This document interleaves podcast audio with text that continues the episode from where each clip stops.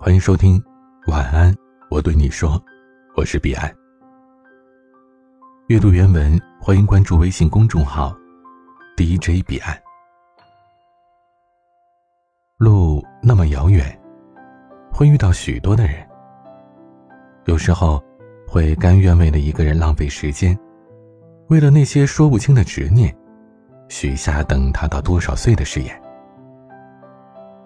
他说爱你，你便信了，信到不惜飞蛾扑火，最后换来的只是一句对不起。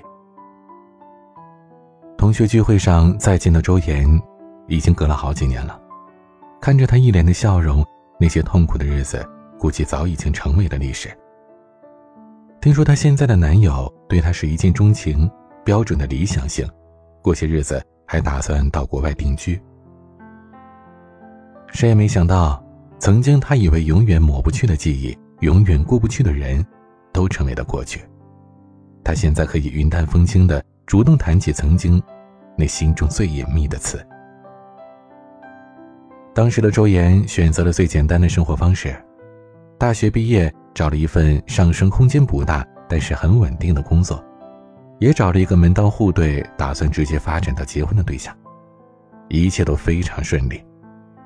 他总说：“说我不思进取也好，甘于平淡也好，生活都不打算为难自己，那自己又何必为难自己呢？”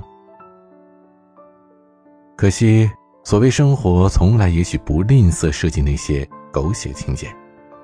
她的男友一直是她口中性格温柔体贴、待人细致入微，总之什么都好的人，但是唯独有一个堪称奇葩的前任。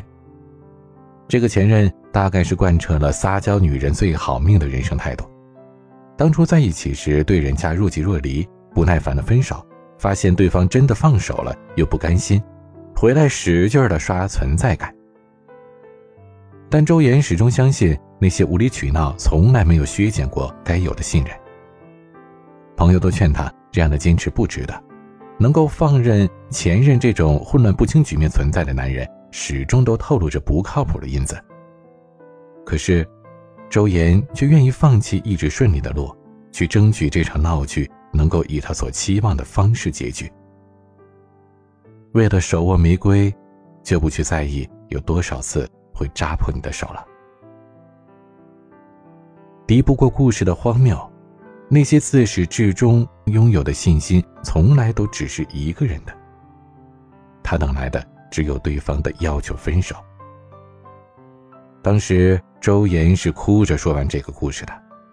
原来她男友的前任一直死缠烂打，还嫌不够，又威胁说想要摆脱他，就得拿出几十万的补偿费。可更荒谬的是，不仅有人提出了这种要求，而她男朋友的父母听到这个消息，觉得自己家赔不起，就马不停蹄的逼着儿子跟前任复合，跟现任分手。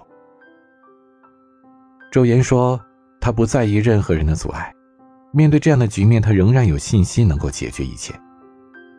可她男朋友还是说了这一声‘对不起’，而后又加上了一句最伤人的：‘但是我爱的是你。’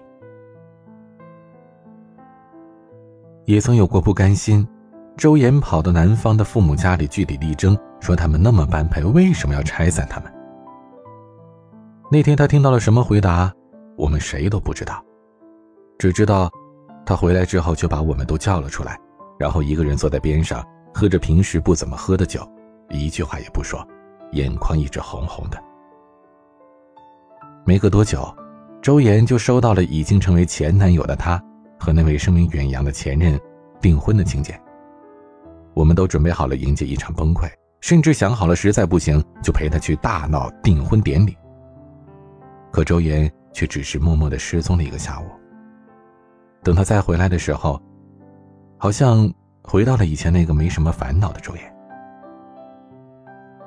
但其实，一切都变了。周岩辞掉了那份朝九晚五的稳定工作，开始了冒险的创业之路。曾经甘于平凡的他，开始极力追求更好的自己。原来的他不相信自己的天空还可以这么宽阔。可后来，那句“只有变成更好的自己，才能遇见更好的他”，成为了他的口头禅。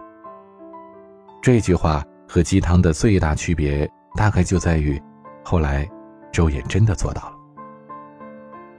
在这场同学聚会的结尾，周岩感谢了曾经拥有过的岁月，也庆幸自己在那场爱情里能够全身而退，没有疯狂的成为下一个他永远无法理解的感情奴隶。那不是他想要的爱，所以他逼自己学会了放手。那些说爱你却不能和你在一起的人，要么不够爱你，要么根本不爱你。那些说过的永远，只有要分手的时候才肯承认是枷锁。就算你愿意永远戴着镣铐跳舞，对方也已经决意不再奉陪。就算你苦苦争取，不惜头破血流，留下的样子也只是残破不堪的空壳。你所稀罕的，什么也没留下。如同那些为生活折腰的爱情，你爱的人早已经不再是你爱他时的模样了。有些人，注定是要说再见的。那一刻，希望你是潇洒的向他挥手告别，在和错误的人纠缠的爱情里选择快刀斩乱麻，才是对彼此最大的尊重。也是对感情最大的尊重。就像你终究会发现，在正确的爱情里收获的是良人，在错误的爱情里得到的是成长。希望年少不在时，怀念起对方的时候，是释然他的离开，让你遇见了一万种可能的未来。今天的晚曲是玉欢的《可最后》。欢迎添加微信群，添加管理员的微信，拼音彼岸家族的全拼。欢迎添加我的私人微信号：a 一二三四五六七八九零 b c d s g。我是彼岸，晚安。到最后呢。只剩辗转难眠，一次又一次馈赠亏欠，没有句点。记得这一分钟的撕心裂肺的对你说再见和珍重，往事不说是。害怕眼泪不洒脱，谢谢你这么多年的细心收